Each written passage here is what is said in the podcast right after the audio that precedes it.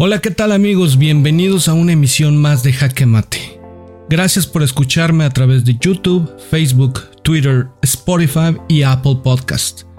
Si te gusta este video, te pido por favor lo compartas para poder llegar a más personas y no se te olvide dejarme un valioso like.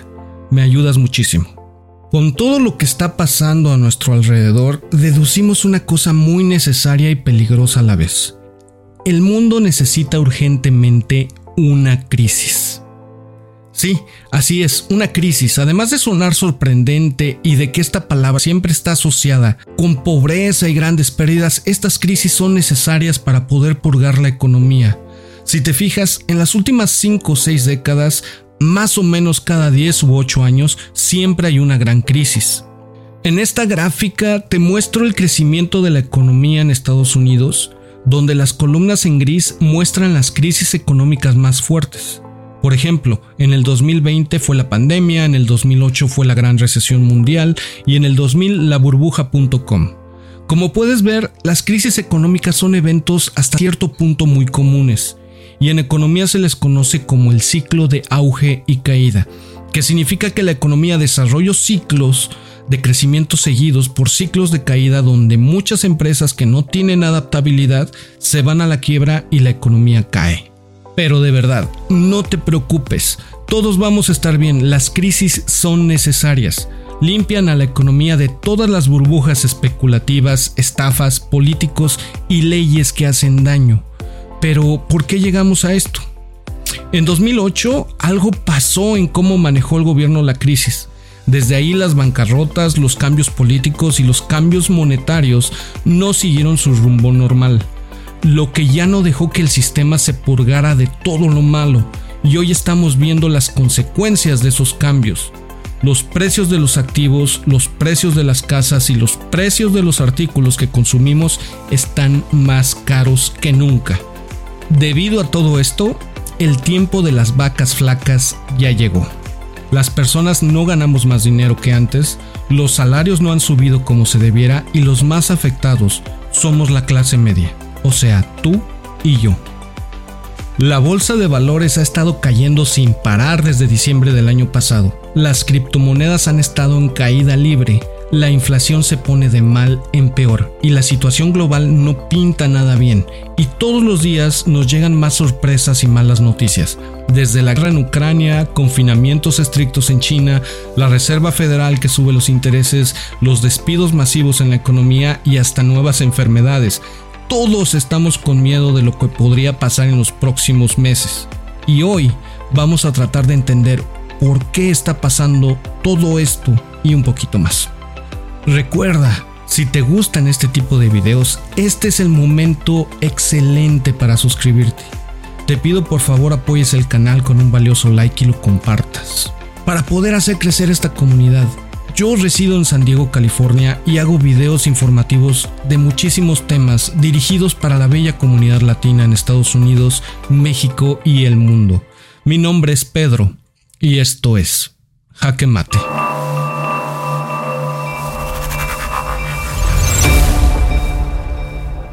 Ok, empecemos desde el principio.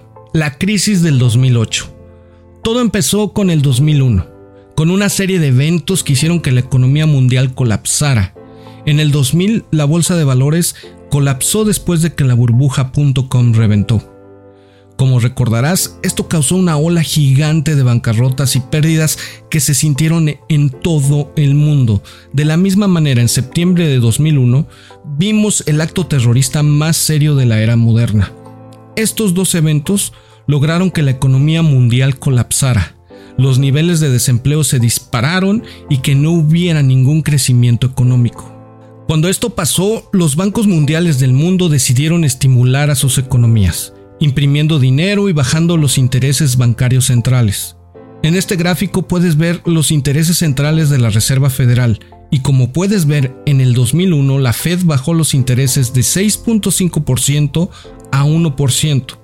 Al hacer esto, la Fed estimula la economía ya que los intereses de todas las deudas como de una casa, deudas de crédito, deudas de empresa, créditos de un auto, tarjetas de crédito, etc., todo bajó.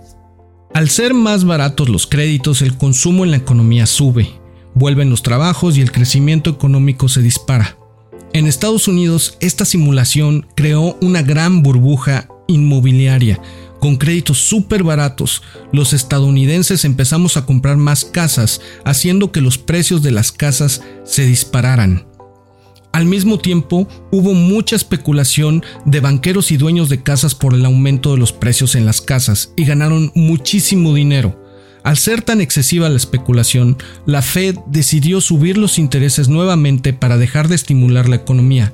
La fiesta se les acabó en ese momento. En el año 2007 los intereses estaban tan altos que muchas personas ya no podían seguir pagando sus hipotecas, causando muchísimas bancarrotas que nos llevaron a la gran recesión del año 2008. Muchos bancos como Merrill Lynch, Bear Stearns, Bank of America y empresas como General Motors se fueron a la quiebra y causaron un mega desastre en la economía mundial. Al haber tantísimos bancos y empresas declarando bancarrota, el gobierno de Estados Unidos declaró un estado de emergencia.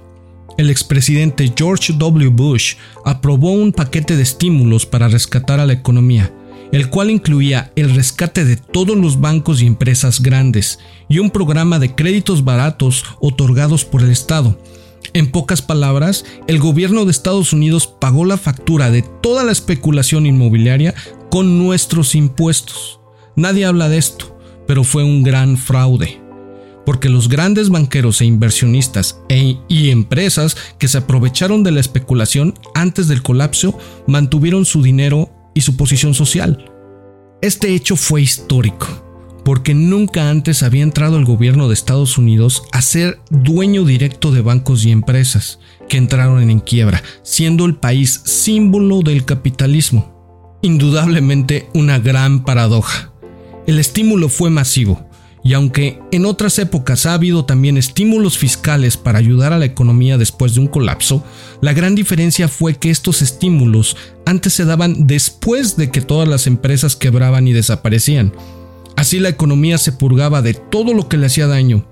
Pero en este caso no se dejó que los bancos y ni las empresas fueran a la quiebra. Al contrario, se estimuló, se les dio el dinero de inmediato. Eso estuvo mal.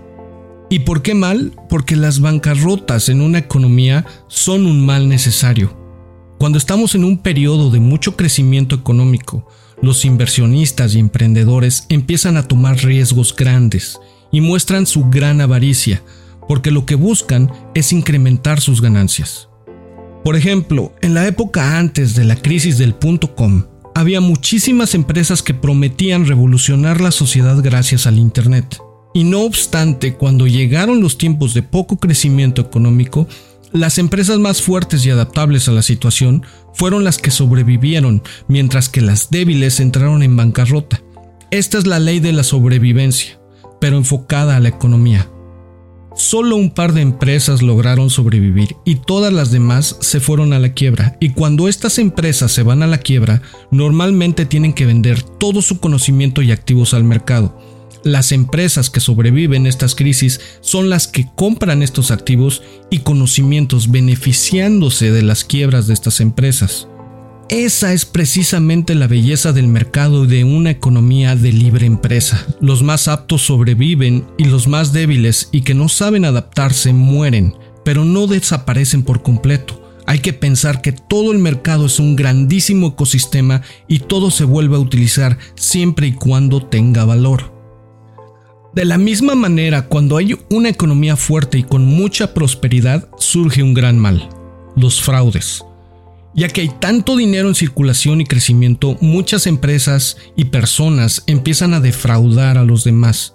Y eso fue lo que pasó exactamente antes de la crisis del 2008. Había todo tipo de fraudes en esa época, en especial en los bancos, y cuando empieza a desacelerarse la economía, estos fraudes son los primeros en salir a la luz y aparecer. Y durante la crisis del 2008, las bancarrotas que se venían eran de magnitudes astronómicas. Grandes bancos y empresas se declararon en bancarrota, y al ser rescatadas por el gobierno, todo el ciclo de purga de la economía que te platiqué fue evitado, causando una economía zombie, manteniendo con vida a un gran número de empresas que debieron haber ido a la quiebra, y peor aún, manteniendo en el mercado a los mismos estafadores y banqueros que nos defraudaron. Del 2008 al 2020 la economía se mantuvo estable, pero los precios de los activos se dispararon. Todo esto debido a que la economía no siguió su rumbo natural al no llevar a las empresas malas a la quiebra y purgar el sistema. Los políticos decidieron rescatar a las empresas que se fueron a la quiebra por sus grandes negocios y estimular a la economía pero artificialmente. Cuando llegó la pandemia, nuestros flamantes gobernantes hicieron exactamente lo mismo. La pandemia arrasó con la economía y en lugar de dejar que las empresas se fueran a la quiebra, el gobierno decidió imprimir más y más y más dinero entre el 2020 y el 2022 que los últimos dos siglos y rescató a las empresas de irse a la quiebra nuevamente. Esta estrategia tan mala mantuvo la economía a flote, pero los precios de los activos nuevamente se dispararon, y mientras los salarios no subieron nada.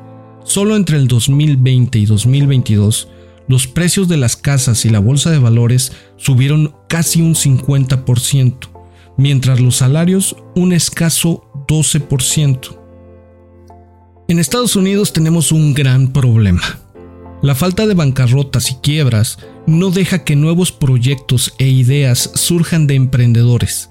Recuerda, una crisis es necesaria para limpiar el sistema económico. Una crisis manda a las empresas más débiles, endeudadas y sin lucro a la quiebra, mientras que las que sobreviven acaban dominando el mercado y creciendo con buenas ideas, nosotros necesitamos una crisis para limpiar ese problema y nuestros políticos no están dejando que eso pase. ¿Y por qué no pasa? Muy simple. Ellos prefieren mantener el status quo, dejar las cosas como están y decirte que todo está bien para mantenerse en el poder. Ellos siguen los intereses y velan por las empresas que los llevaron al poder. No velan por los intereses de los ciudadanos como tú o como yo, cuando así debería de ser. Desde comienzos del 2022, el índice SIP 500 ha estado bajando un 22%. El índice Dow Jones con las empresas industriales más grandes de los Estados Unidos ha bajado un 17%. Y finalmente el índice Nasdaq 100 con las empresas de tecnología más importantes ha bajado un 32%. Y como lo advirtió Elon Musk, parece que las cosas no pintan nada bien. ¿Y por qué pasa todo esto? Por la inflación. La inflación que mide la subida de los precios al consumidor estuvo controlada casi toda la última década, pero a partir del 2020 ha llegado a nuevos récords, sobrepasando el 8% por varios meses consecutivos. Un problema gravísimo porque todo lo que consumimos está 8% más caro comparado con el año pasado y lo que causó tanta inflación fueron las interrupciones en las cadenas de suministro de industrias y los servicios, y la impresión tan bárbara de dinero sin respaldo alguno. Para que te des una idea del problema de esta impresión de dinero, hizo que hasta los autos usados subieran de valor. Las acciones también subieron de precio, llegaron a máximos históricos. Empresas de tecnología como Tesla, Amazon, Zoom y muchas otras se triplicaron de valor. Ahora la Fed está terminando la fiesta. Está dejando de imprimir dinero y subiendo los intereses de los bancos centrales. En estos momentos lo que tenemos que ver es al mismo sistema colapsar. ¿Y cómo va a pasar? Pues muy sencillo, tenemos que verlo desde el punto geopolítico. Ahorita hay una guerra entre dos bloques, Estados Unidos contra China, y quieren ver quién va a quedarse con el comercio, con el mercado, y al mismo tiempo Estados Unidos está queriendo hacer lo que hace China, pero más lento. Te explico. China cerró puertas desde las Olimpiadas y luego por el COVID cerró duro, destruyó sus compañías de tecnología, Alibaba, Didi, etc., Todas esas compañías las tumbó. Después destruyeron todo su mercado inmobiliario, que a la fecha está en una situación catastrófica. Encerró a la gente para que no usen gasolina y no coman más. Y todo esto hizo que China acelerara todos los procesos de una recesión económica. Pudo comprar más petróleo, pudo comprar más comida, pudo comprar más oro y guardó muchísimo de todo. Eso suena feo, pero es básicamente lo que nos están haciendo en Estados Unidos de una manera más civilizada. En estos momentos, Estados Unidos está tirando todas las compañías de tecnología. Lo estamos viendo con lo que la Fed hizo en las tasas de interés. De ahí van a tirar todas las demás compañías, las propiedades, todo. Estamos haciendo lo que China, pero mucho más lento.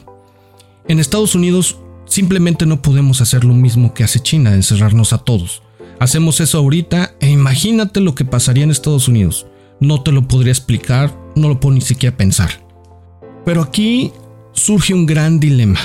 ¿Por qué las dos economías más grandes del mundo quieren entrar en una recesión? ¿Por qué desaceleran sus economías?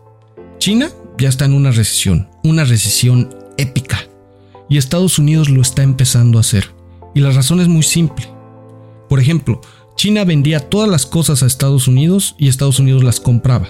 Pero a China le fue tan bien que ya vende todo a todo el mundo, no nada más Estados Unidos. Y mientras, Estados Unidos se quedó sin alguien que le pudiera producir. Y obviamente, Estados Unidos no puede producir por sí mismo. Mucha gente está pensando, bueno, se puede apoyar en Latinoamérica, en México, pero no, no puede. Estados Unidos es como el hermano mayor abusivo que todos tenemos. Te defiende, pero también te golpea. Y todos los países ya están hartos de eso. Ya vimos cómo le fue al presidente Biden en la cumbre de las Américas. Reclamos por todos lados. Entonces, no hay como para dónde hacerse. Y el oprimir a Latinoamérica para vender más armas, ese plan no lo va a cambiar jamás. Pase lo que pase, en Estados Unidos se mueve muchísimo dinero con las armas. Eso no va a pasar. Va a tener que seguir oprimiendo a Latinoamérica. Lo que necesita hacer Estados Unidos es devaluarse, tirarse económicamente al piso para poder empezar a producir porque la economía de Estados Unidos no está hecha para producir y eso es lo que está tomando China como método de control. Rusia, China y prácticamente todo el bloque euroasiático se puso a acumular oro.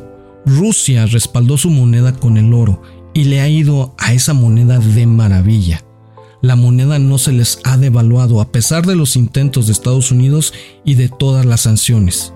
El rublo ha brillado. Por otro lado, China también entiende que el mundo no acaba de confiar en ellos y que el mundo no tomaría su moneda. Pero, ¿qué tal si hay otra moneda respaldada por el oro? Aquí es cuando ya empieza a tener sentido todo. Y todo esto abre las puertas a las criptomonedas. Esta crisis a grandes rasgos viene de Estados Unidos. Estados Unidos mismo que se siente amenazado por todo lo que está pasando en el mundo. Y lo que podemos ver es que Estados Unidos ahora planea tirar todo el sistema de cripto, que son empresas de crecimiento, junto con las de tecnología que se basan en pura especulación, para poder tener una razón para poder regular este sistema. Estados Unidos quiere ahogar esta industria y sabotearla y meterse a los precios más bajos, porque es la única manera de poder protegerse de todo lo que sucede alrededor del mundo.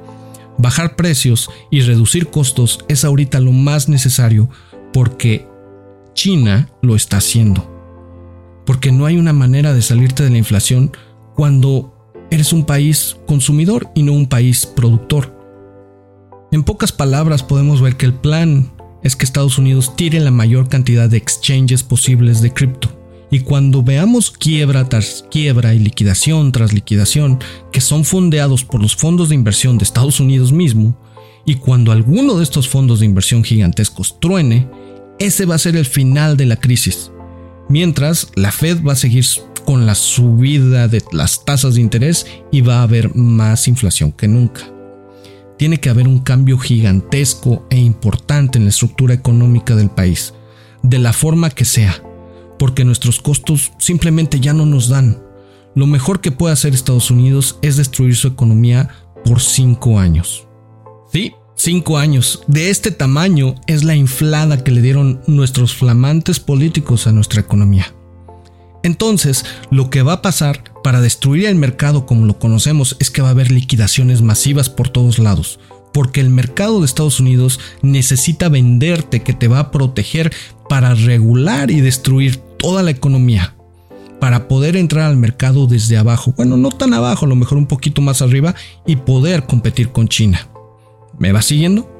En el corto plazo podemos ver que Tesla ha anunciado que despedirá al 10% de sus empleados, Amazon al 6%. Esto ya empezó a suceder. Walmart, Netflix y Target también ya empezaron. Viene una recesión que será tan fuerte como sea de agresiva la Fed en subir los intereses. Pero una recesión en un ambiente inflacionario es una cosa muy peligrosa, porque nos llevaría a una cosa llamada estanflación que esta es la combinación de una recesión con inflación. Por ejemplo, si la inflación económica se mantiene en un 8% y el crecimiento económico es menos 1%, quiere decir que la economía real ha caído como un menos 9%. Y estos números dejan temblando a los banqueros, a los fondos de inversión y políticos de Estados Unidos. No sabemos cuánto más se subirán los intereses de todas las deudas, pero lo que sí sabemos es que la inflación está de mal en peor en este país.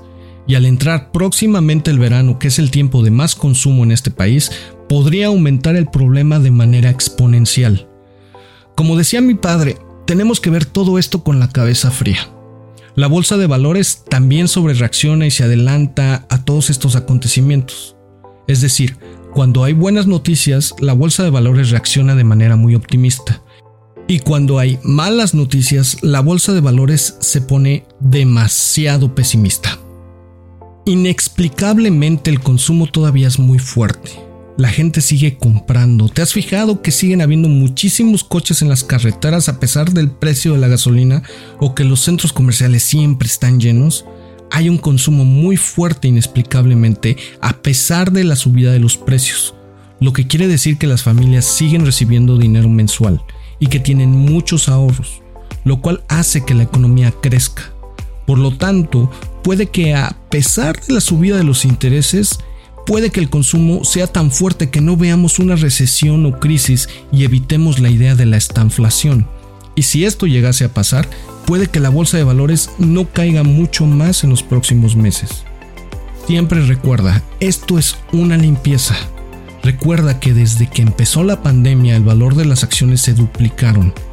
En promedio en el mundo y como te mencioné, las empresas de tecnología subieron hasta 10 o 20 veces en valor. Esto es algo que no hace sentido y se ha creado una gran burbuja con todas estas empresas de tecnología esto puede ser una simple limpieza necesaria que dejaría a las empresas fuertes con vida y a las débiles las mandaría a la quiebra. Por lo tanto, si es que esto no es como mencionamos una crisis y solo es un ciclo fuerte de limpieza, lo que tenemos que hacer es comprar acciones si decides comprar acciones en empresas fuertes, en industrias esenciales, con finanzas en orden. Dentro de poco voy a hacer un video refiriéndome a esto para que estés un poquito más informado acerca de qué, en qué cosa es bueno invertir y en qué cosa no te lo recomendaría. Recuerda, son solamente recomendaciones. Así que mucho ojo en las próximas elecciones, razona bien tu voto y piensa qué es lo que quieres para nuestro país. Seguir viendo a los mismos de hace más de 30 años o cambiar y hacer las cosas como deben de ser.